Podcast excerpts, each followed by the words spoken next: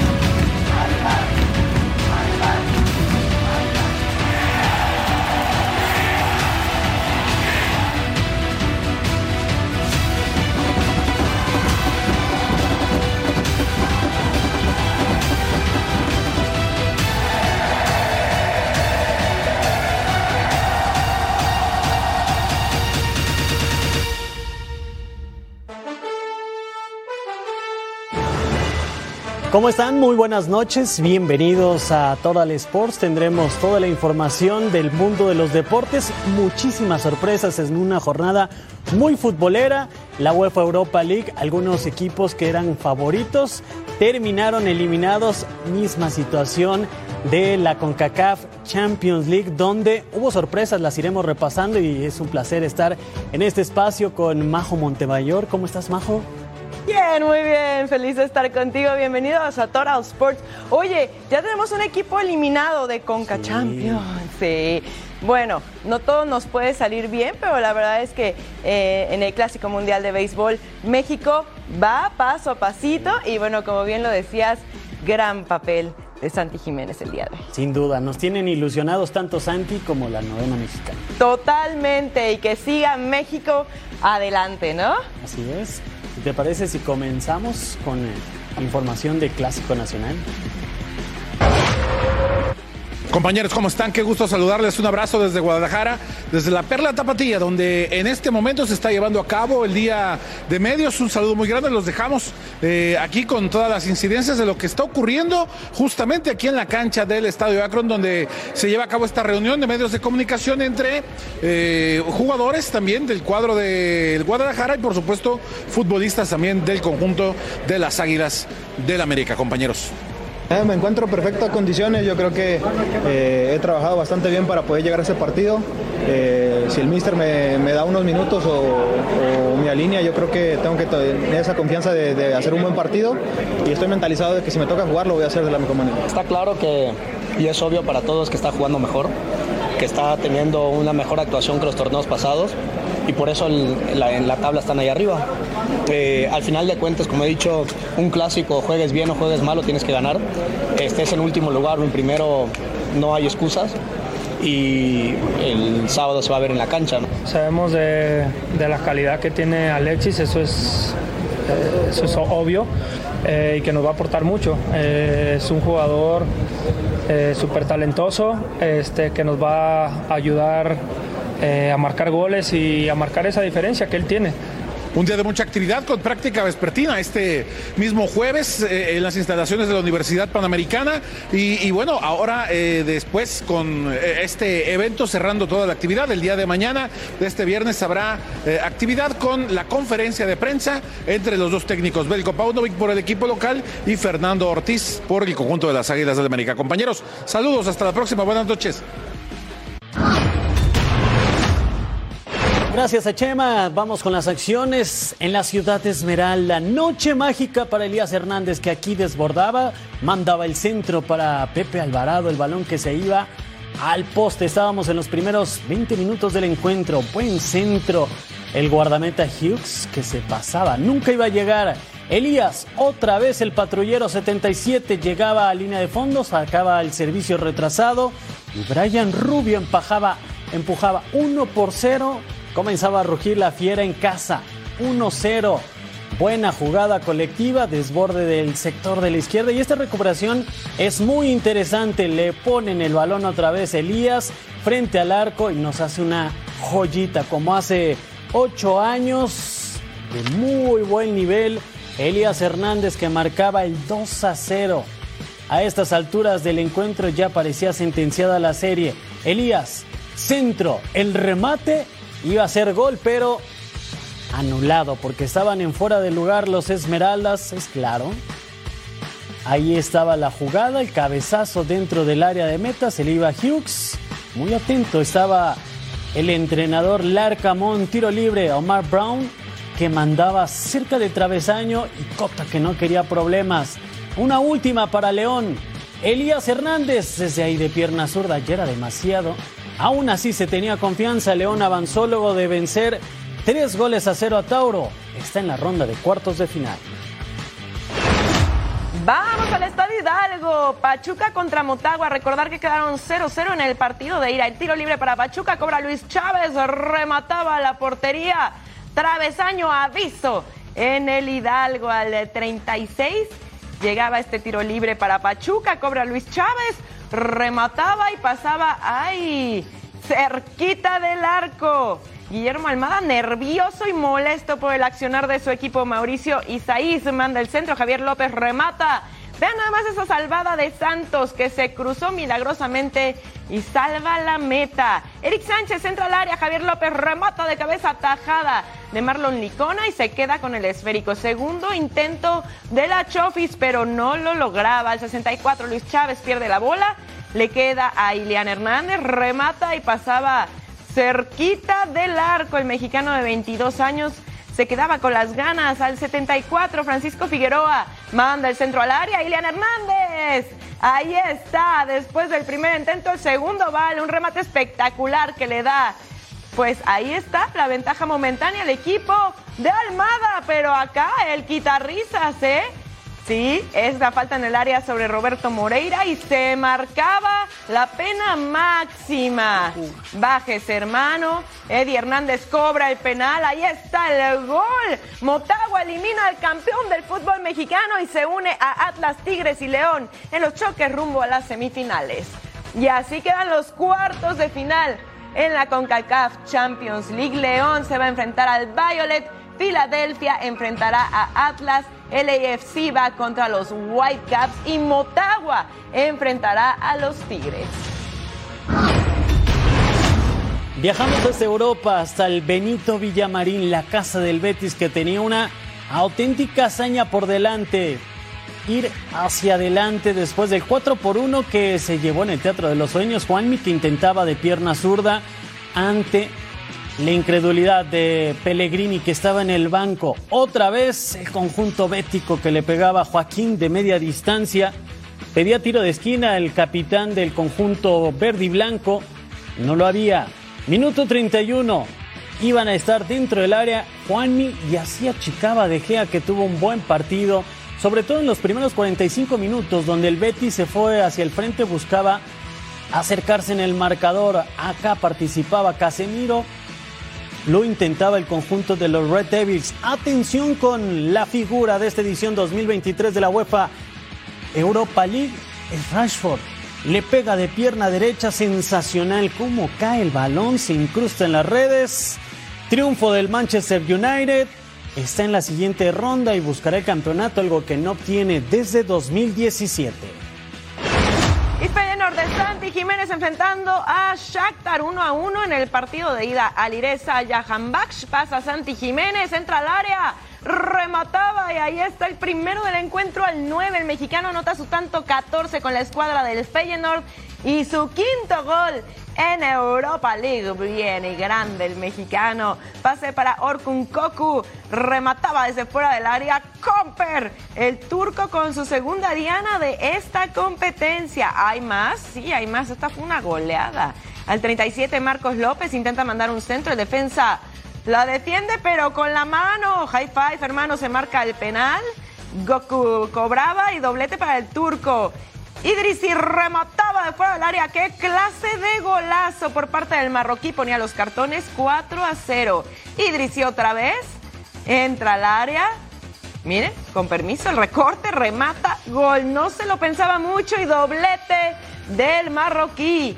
Nos vamos hasta el 64. Esto era cada cinco minutos una anotación. David Hanko para Alireza Jahan Baksh remataba desde fuera del área. Y ahí está el gol por parte del iraní, que también se hacía presente. Max Wafer centra, el rebote le cae a Danilo Pereira, el brasileño remata con su segundo gol y ponía las cosas 7 por 0. Ahora el trazo largo. Kevin Kesley remataba. Gol de honor para el Shakhtar, por lo menos goleada del Feyenoord que pasa a cuartos de final y el campeón ucraniano se despide de esta competencia. Así los números de Santi Jiménez con el Feyenoord. Lleva 33 partidos, como les comentaba, 14 goles anotados con la escuadra del Feyenoord y 3 asistencias. Gran papel que está haciendo el mexicano Santi Jiménez. Nos vamos a ver al equipo que más gana la UEFA Europa League, el Sevilla, el rey de copas de este torneo. Ya tiene seis, busca la séptima, intentaba el Fenerbahce que estaba en casa. La serie en la ida quedó 2 a 0. Taconcito y Yusek lo intentaba. Acá Godioglu con el centro y Alex Telles que sacaba con el brazo. La jugada se iba a revisar en el bar y se determinaba que había definición desde los 12 pasos. Ener Valencia, el ecuatoriano que está encendido, que tuvo una gran Copa del Mundo, marcaba el 1 por 0 para los locales. Guller de media distancia sí le pegaba. Caía el balón, le faltaron centímetros para meterse en la portería. Centro para Joshua King. Se va, manda el remate y se iba por las nubes. Buen control y después la tijera sensacional, espectacular, pero no lo suficiente para anotar. Después esta gran atajada, Fenerbahce ganó, no le alcanzó, sigue con vida el rey de la Europa League, el Sevilla está en la siguiente ronda. Veamos ahora a Frankfurt contra Juventus, el equipo de Massimiliano Allegri partía con ventaja obtenida en el partido de ida de 3 a 0. Este era Locatelli, que se animaba directo a las manos del portero. El tiro de esquina, Lucas Holler estaba ahí para intentar el remate, pero se iba por encima del arco. El alemán buscando su primera diana de la competencia. Al 26, Moiskine intentaba un pase a profundidad, pero Dusan Blajovic estaba en posición fuera de juego y se iba a anular el gol. Estuvo King a préstamo con el Everton intentando hacer algo importante y aquí no se puede por el offside. Seguimos 0 por 0. Moiskin, el disparo y se marca una mano. que Sí, el high five de Manuel Gulde. Su segunda amarilla además es expulsado, es penal para la Juve, todo mal. Dusan Blajovic, el serbio desde los 11 pasos y anotaba. El Freiburg se quedó solo con 10 en el primer tiempo. Al 48, Michael Gregorich intentaba rematar y pasaba cerquita del poste. Federico Chiesa remataba y pone el 2 a 0 para la vecchia señora. La Juve ya está en cuartos.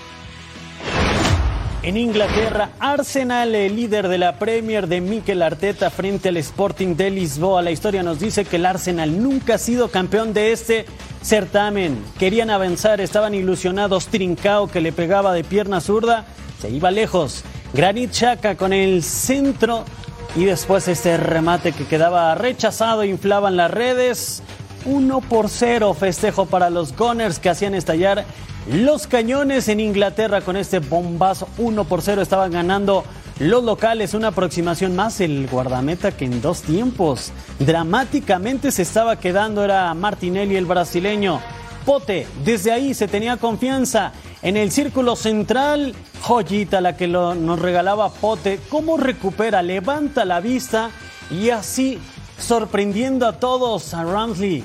Y nos íbamos a los penales, la definición, dramatismo puro. Cobraba primero los Gunners Martinelli que lo fallaba. Así el brasileño entregaba el balón. Iba a llegar la oportunidad para Nuno Santos. Santos inflaba las redes. Eso era historia. El Arsenal no pudo con la historia. Sporting de Lisboa está en la siguiente ronda. Bueno, interesante y además recordar que este fin de semana es de clásicos. Muchos clásicos y hay más información también en Sports. Así es, vamos a una pausa. Volvemos con más al regresar información del Clásico Nacional entre Chivas y América.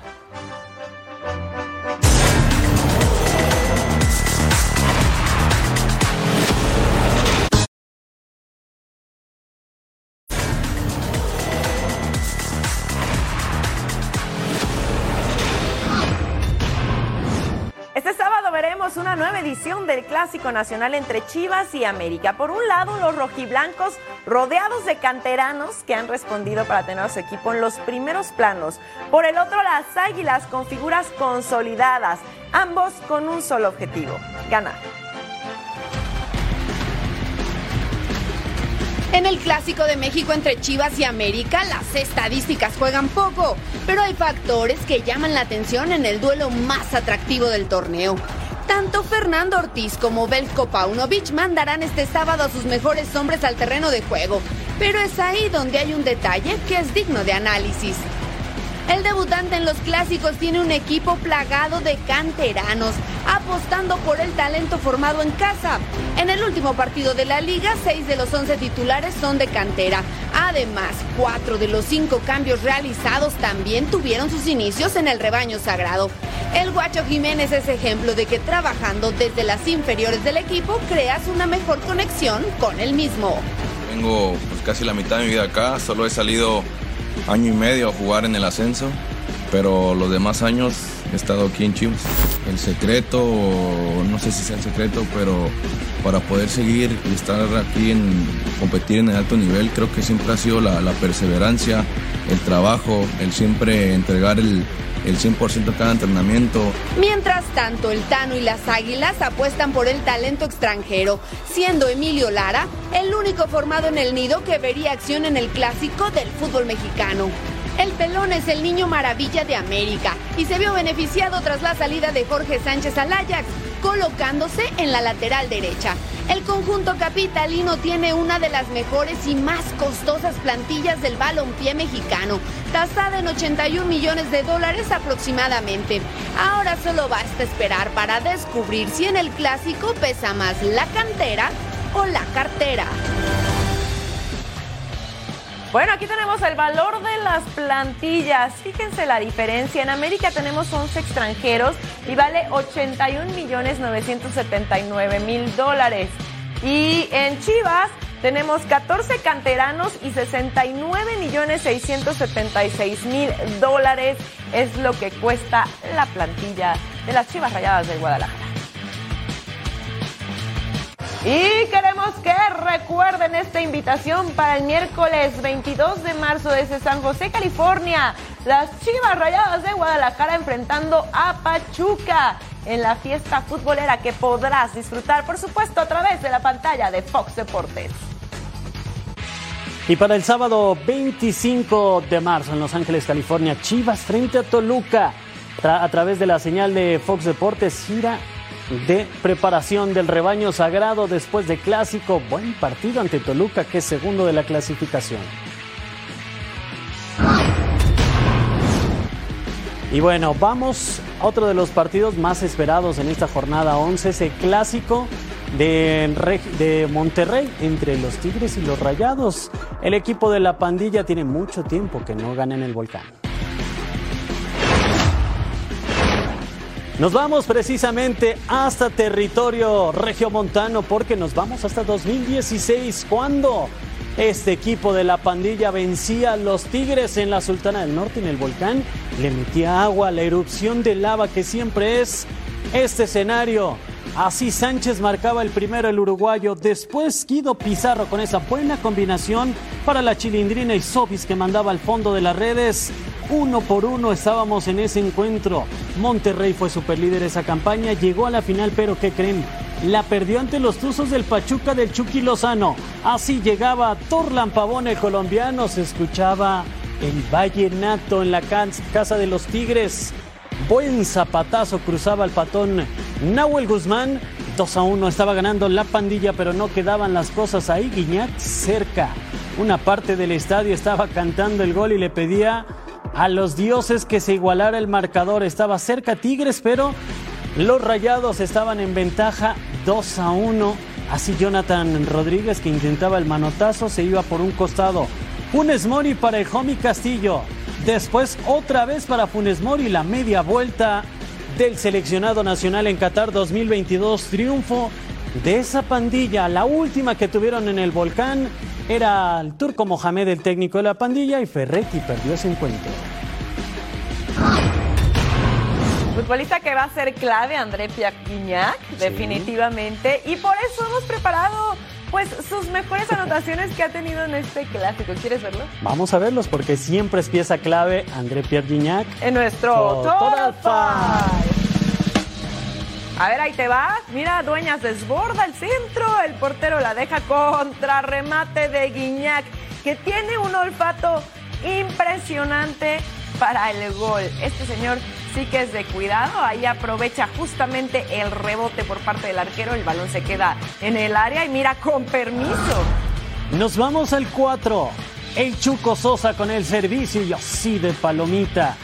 Esto era clausura 2017 de todos los colores, de todos los sabores, de cabeza, de tijera. Siempre Messi que está atento a la cita. Jugador clave de los Tigres en los clásicos regiomontanos. Una joya.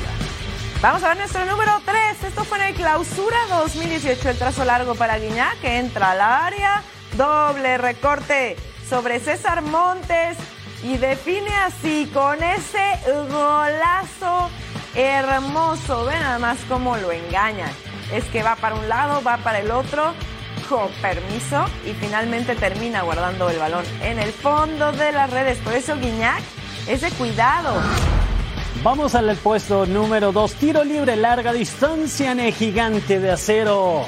Vaya comba, había que celebrarlo de todas las formas porque Guiñac tiene muchísimos recursos aquí de pierna derecha, pegadito al poste. Muy difícil, clausura 2017. El trapito barovero hacía el vuelo. Así lo intentaba, pasaba el balón. Gran gol de Guiñac. Número uno, ve nada más esta anotación. Fue la final con CACAF Champions League en 2019 y así lo celebraba. Guido Pizarro entraba con el trazo al área y Guiñac remataba de media tijera. ¡Qué golazo! En la actual campaña lleva cinco goles, así que cuidado, cuidado con Guiñac. Y bueno, así tenemos los números de André Pierre contra Rayados. Ha tenido 23 encuentros, incluyendo con CACAF Champions League. En estos ha marcado 10 dianas y ha tenido dos asistencias. Así que si va a haber alguien que esté marcado, va a ser precisamente él, ¿no? Sin duda, el jugador más fundamental en, este, en esta clase de partidos es Gignac. Jugadorazo.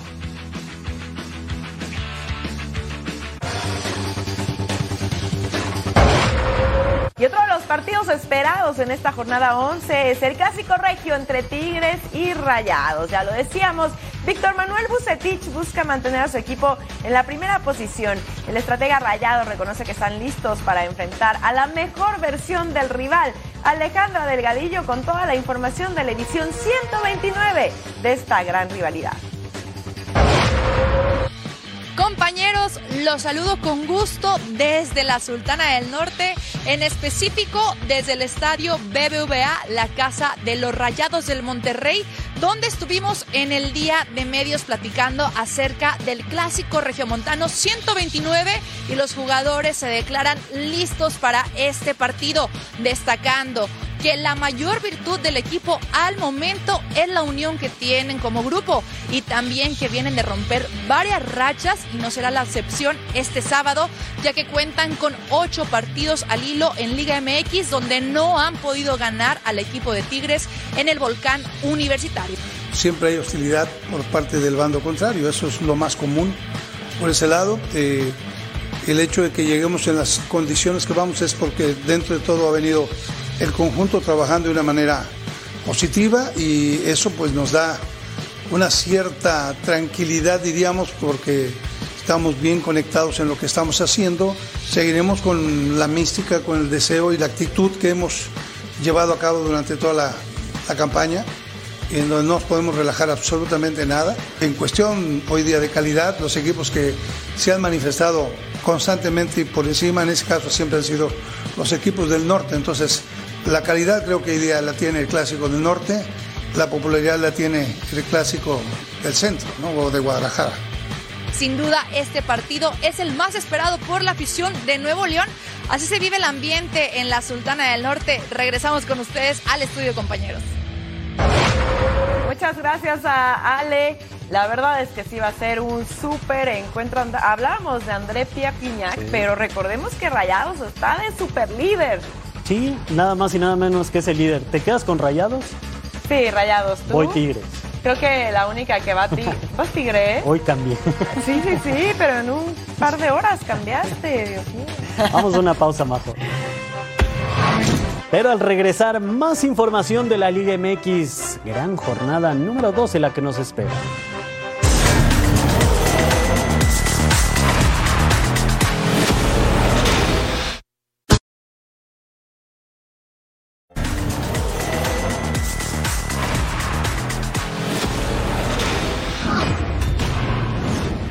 Santos tiene un importante compromiso en la jornada 12 de la Liga MX. Visitará León para comenzar una nueva racha y volver a puestos altos de la tabla. Los guerreros no pueden negar dos victorias desde la jornada 3 y ahora buscan aprovechar este buen momento. Daniela López Guajardo nos tiene toda la información.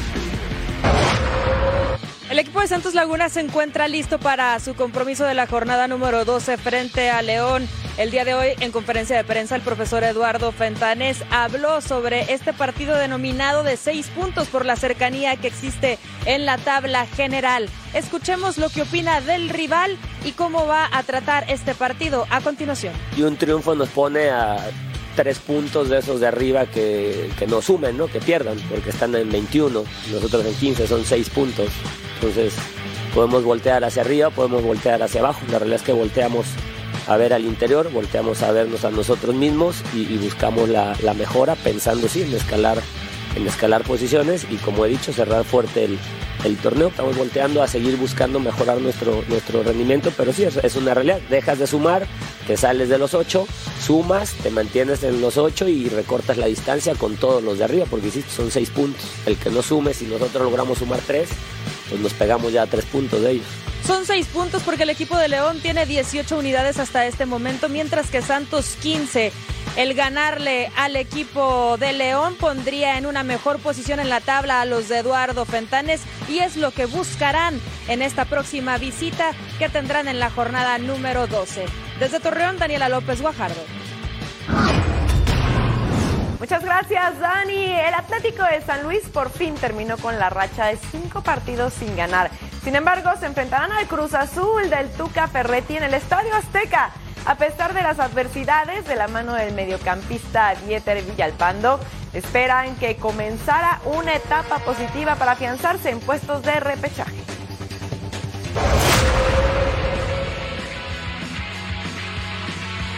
Sí, creo que es un partido importante es una cancha complicada, pero creo que tenemos el equipo y la base para, para poder ir a competirle a Cruz Azul, que es un, equipo, un buen equipo, pero eh, mi punto de vista, que he estado viendo los partidos, creo que no pasan por un buen momento y también debemos aprovechar esa situación.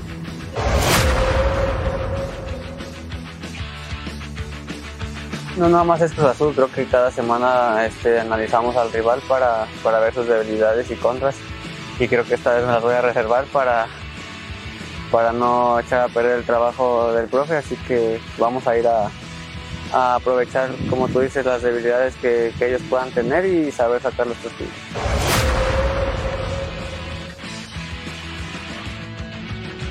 Pues en realidad tienen bastantes jugadores, creo que tienen jugadores muy experimentados. Eh, yo creo que uh, su mejor arma de ellos es Uriel Antuna, que siempre está jugando a las espaldas de, de los defensas y debemos de estar muy atentos de, de, ese lado, pero sin dejar sin dejar de lado que tienen grandes jugadores, también tienen por, por el otro lado a Rotón y sus delanteros también son muy, son muy buenos.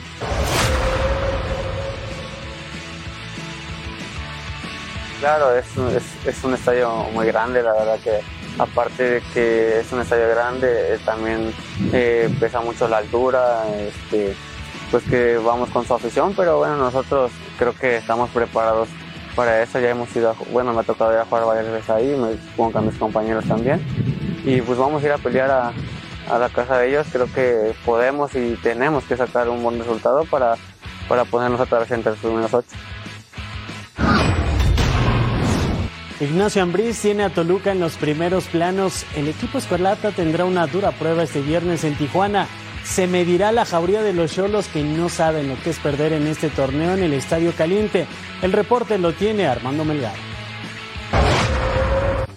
Se ha hablado mucho en este clausura 2023 acerca de los equipos del norte, de América, de Pumas, de Chivas y de Cruz Azul. Sin embargo, los Diablos Rojos del Toluca han escalado hasta la segunda posición de este certamen y para ellos lo más importante no es el foco mediático, sino cómo termine la temporada. Vamos a escuchar lo que nos dice Brian Angulo. Bueno, se habla poco de Toluca siempre, yo creo que el torneo pasado fue igual, pero no es algo que nos, que nos preocupe, yo creo que ni nos beneficia ni nos perjudica, yo creo que al final nosotros tenemos que hacer el trabajo que venimos haciendo y con, con las buenas actuaciones, con sumar puntos y con estar arriba en la tabla se hablará por sí solo. Por otra parte, el defensa colombiano ya piensa en el partido del próximo fin de semana ante Tijuana, un partido que es complicado por la cancha y por otros factores que él mismo nos comenta. Bueno, sí, sabemos que es una cancha complicada, ¿no? No solamente por, por el tema de, de que sea sintética, también sabemos que uno de los viajes más largo, el cambio de horario, ¿no? Entonces todo eso eh, por ahí lo hace complicado, pero creo que tenemos un, un, grupo muy fuerte, creo que hay mucha experiencia ya dentro del grupo y, y, tenemos que ir con la misma idea. Toluca está a siete puntos de la cima que actualmente lideran los Rayados del Monterrey y todavía mantienen viva la esperanza de terminar como líderes generales. Desde Toluca, Armando Melgar. Muchas gracias Armando. Juárez visitará este fin de semana a Querétaro con la intención de regresar a casa con los tres puntos ante uno de los peores equipos de clausura 2023. Jimmy Gómez habló en conferencia de prensa y Rafa Álvarez nos tiene el reporte completo. Con fuertes vientos que azotaron Ciudad Juárez, el equipo de los Bravos trabajó este día preparando el duelo ante los Gallos Blancos del Querétaro, donde buscarán salir de esta racha de cinco partidos sin conocer la victoria. Y es que pese a que el estadio Corregidora ya podrá recibir afición, el cuadro fronterizo sabe que oportunidades así, ante un rival que no le ha ido bien, van a ser pocas en lo que resta de la temporada. Cosas de fútbol son de, es de momentos y ahorita no, no pasamos por el mejor momento que quisiéramos, pero se va a revertir esto y, y como él nos dijo, ¿no? Que jugar estos, estos han seis partidos eh, que pues, son finales. El que ha dado mucho de qué hablar en la semana es el técnico Hernán Cristante. Y es que posterior al empate ante los rayos del Necaxa, siguió mencionando que podría dar un paso al costado en caso de no enderezar el rumbo. Y dejó entrever que ciertas dificultades extra cancha han sido uno de los factores para los malos resultados en estos últimos partidos. Al respecto, habló Jaime Gómez. Haciendo lo que él nos pide, sabemos que él es un entrenador experimentado que tiene también experiencia en, en, liguillas, entonces sabemos que es el camino y que él es el, el, el, el indicado para, para llevarnos a, a, esa tan ansiada liguilla. ¿no? Reportó desde Ciudad Juárez, Rafa Álvarez. Muchas gracias a Rafa con el reporte completísimo. Pues definitivamente la jornada 12 del fútbol mexicano va a ser una de esas que hay que ver con todo detalle. Pinta muy bien, ¿eh? Pinta Semana de clásicos. Y este también va a ser buen partido el de Bravos. Totalmente de acuerdo. Hacemos una pausa en Total Sports, pero al volver, todo sobre el Clásico Mundial de Béisbol.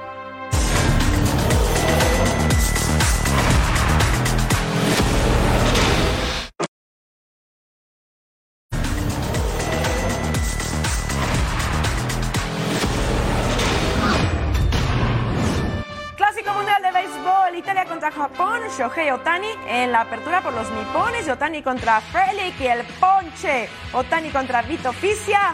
Ponche, señores, Otani con cuatro entradas, un tercio, dos carreras, cuatro hits, cinco ponches y una base por bolas.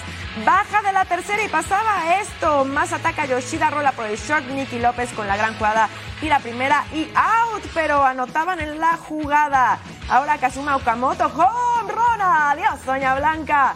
Tres carreritas y las cosas se ponían 4 a 0. Nos vamos a la baja de la quinta. Vini Mitoli contra Munetaka Murakami. Doblete al central. ¿Y quién creen que anotaba? Pues nada más y nada menos que Shohei Otani. Las cosas se ponían 5 a 2. Misma quinta baja. Kazuma Okamoto al bat, doblete al jardín derecho y anotaban más ataca Yoshida y Munetaka Murakami. 7 a 2 las acciones. El público celebraba. Yu Darvish al relevo por Japón en la alta de la séptima. Y contra Ben Lucio, ponche. Darvish contra David, David Fletcher y rola por tercera. Munetaka Murakami controla, tira primera, out a tu casa.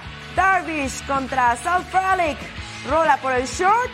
Suzuki Yenda ataca, toma, tira, out en primera Alta de la novena, ahora con dos outs. Taisei Ota contra Sal Frelick. Ponche, out 17, Japón. Dominó Italia y jugará la semifinal en Miami. Ganó 9 por 3 al conjunto de Italia. 本当に今日みたいにあの一戦一戦大事になってきますし一回一回の攻撃があまたピッチングが大事になってくると思うので、 うんまあ、本当に最終的に昨日も言いましたけど1点多く取ってればそれでいいっていう、えーそういう気持ちで全員で頑張りたいなと思います Y así está el camino para ser campeón de Clásico Mundial de Béisbol. Japón está en semifinales, misma situación de la novena de Cuba. Y para los cuartos de final, Colombia y Venezuela definirán una llave. Y Puerto Rico frente a México, por supuesto, en Fox Deportes. Y comenzaron los cuartos de final, ya veíamos de Clásico Mundial de Béisbol. México se medirá a Puerto Rico. Revisemos cómo le ha ido a la novena azteca en la segunda ronda de este torneo. México está en los cuartos de final del Clásico Mundial de Béisbol. Pero, ¿cómo le va en la segunda ronda? En la primera edición realizada en 2006 con dos triunfos y una derrota, México avanzó a la siguiente ronda. Ahí cayeron con Corea del Sur y Japón, pero también consiguieron un triunfo ante Estados Unidos, dos carreras por uno, quedándose con el sexto puesto, el mejor hasta el momento.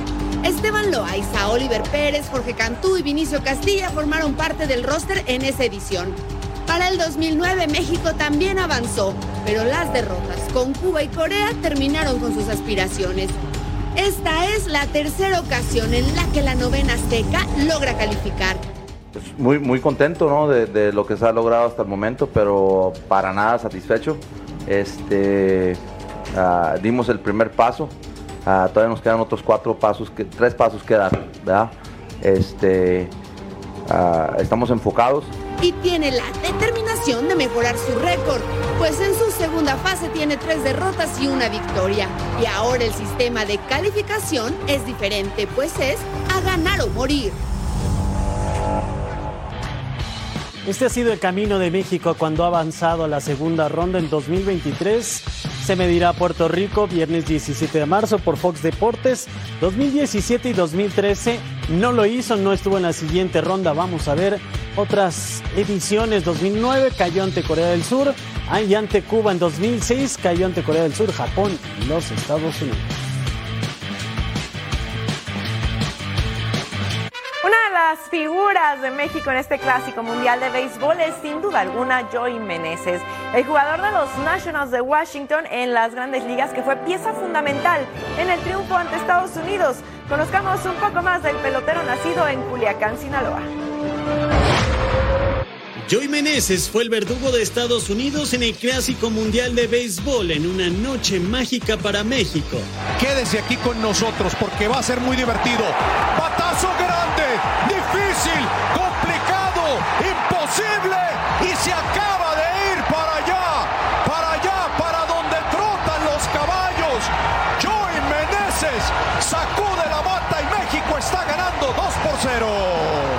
pero el camino de Joy no fue sencillo. Estuvo 12 años en ligas menores siempre con el objetivo de llegar a MLB. Le hablé a mi mamá, a mi papá y les dije, les conté que, me habían subido, que ya era oficial. Entonces fue algo muy bonito que, que todo jugador o todo pelotero desde niño quiere, quiere hacerlo. En 2018 jugó en Japón, disputó las series de Caribe en 2015, 2018, 2020 y 2021. Fue parte de la novena mexicana en los Juegos Olímpicos de Tokio 2020. Para 2022, Cabachoy cumplió el sueño de jugar con los nacionales de Washington. Me la tiró el picho en, en donde, en mi zona, ¿no?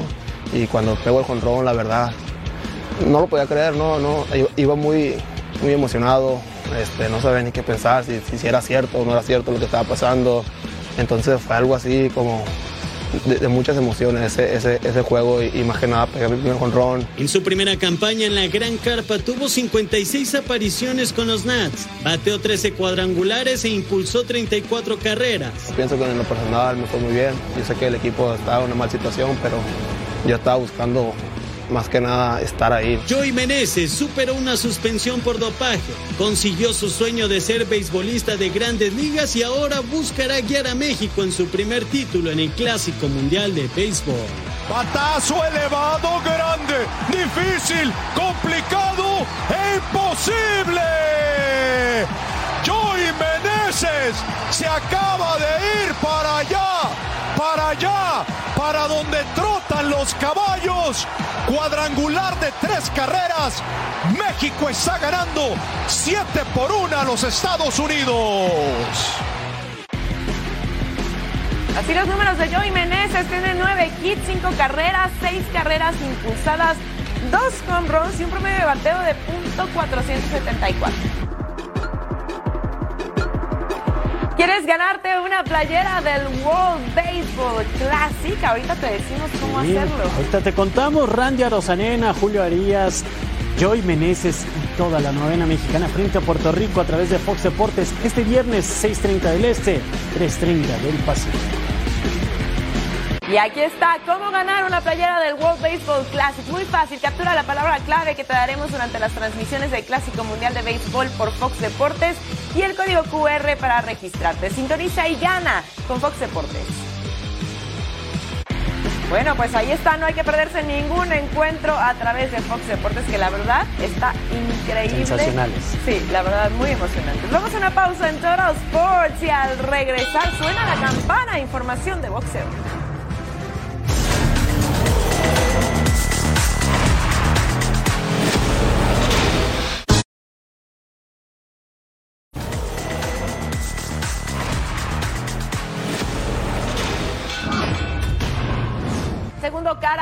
Que tiene Canelo Álvarez y John Ryder, aunque en esta ocasión ambos boxeadores y promotores estuvieron en San Diego. Aquí tanto Eddie Hearn como Canelo y John Ryder recibieron la franela del equipo de los padres. En este evento también tuvimos algunas palabras y destacamos la mentalidad que tiene el peleador mexicano. Canelo Álvarez menciona por qué Ryder debe tener miedo desde ahorita con este combate. Escuchemos. Uh, I'm very motivated and I'm very happy to be in the gym and train the hundred percent and and and they they gonna they they gonna see what what is coming. I'm I'm very uh, excited, motivated, and and be careful with that. Yeah, he he have everything to win, nothing to lose, right? Uh, he always there fight uh, with the good fighters and try to to to get that opportunity and now he he got it and it's gonna be a, a danger for me Y este sábado habrá un gran combate en Long Beach, California. Gilberto Zurdo Ramírez tiene una revancha personal tras perder en noviembre ante Dimitri Vivol. Su rival será el experimentado Gabriel Rosado. I think it will be a, a great night because many Mexicans will be here, and Mexico, Puerto Rico always is a, a, a history, history, uh, of fights, a war, and I think we're gonna of this history. It's just it's who I am. It's my character, you know, and it's just um, it's just that challenge. I just want to challenge myself, and um, you know, I've done it numerous times in in in the sport. You know, it's my 17th year as a professional, so you know, I know what it is to bounce back and um, have the willpower to do it. And, you know, this is a great challenge. You know, Zuldo, great champion, great fighter. Y este será el combate zurdo Ramírez frente a Gabe Rosado. México frente a Puerto Rico. La ceremonia de pesaje será este viernes a las 4 del Este, 1 del Pacífico. La pelea sábado 18 de marzo, 8 del Este, 5 del Pacífico.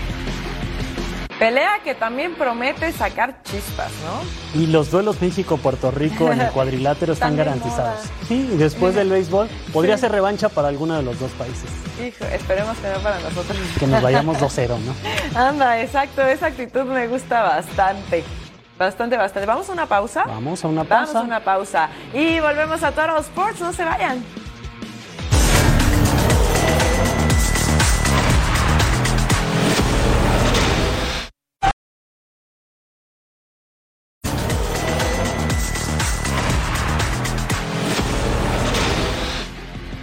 Por supuesto tenemos muchísimo en Fox Deportes. Vamos a ver nuestra dosis diaria.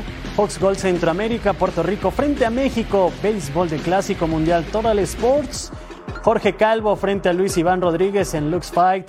League y punto final. Todo el análisis del fútbol, la polémica, lo mejor del momento. En punto final nos vamos, Majo. Ojalá México pueda romper la maldición en el Clásico Mundial Venga. de Béisbol. Sí Gracias por habernos acompañado, Edgar Jiménez, Majo Montemayor. Nos vemos en la siguiente edición de Torado Sports. Nos vemos.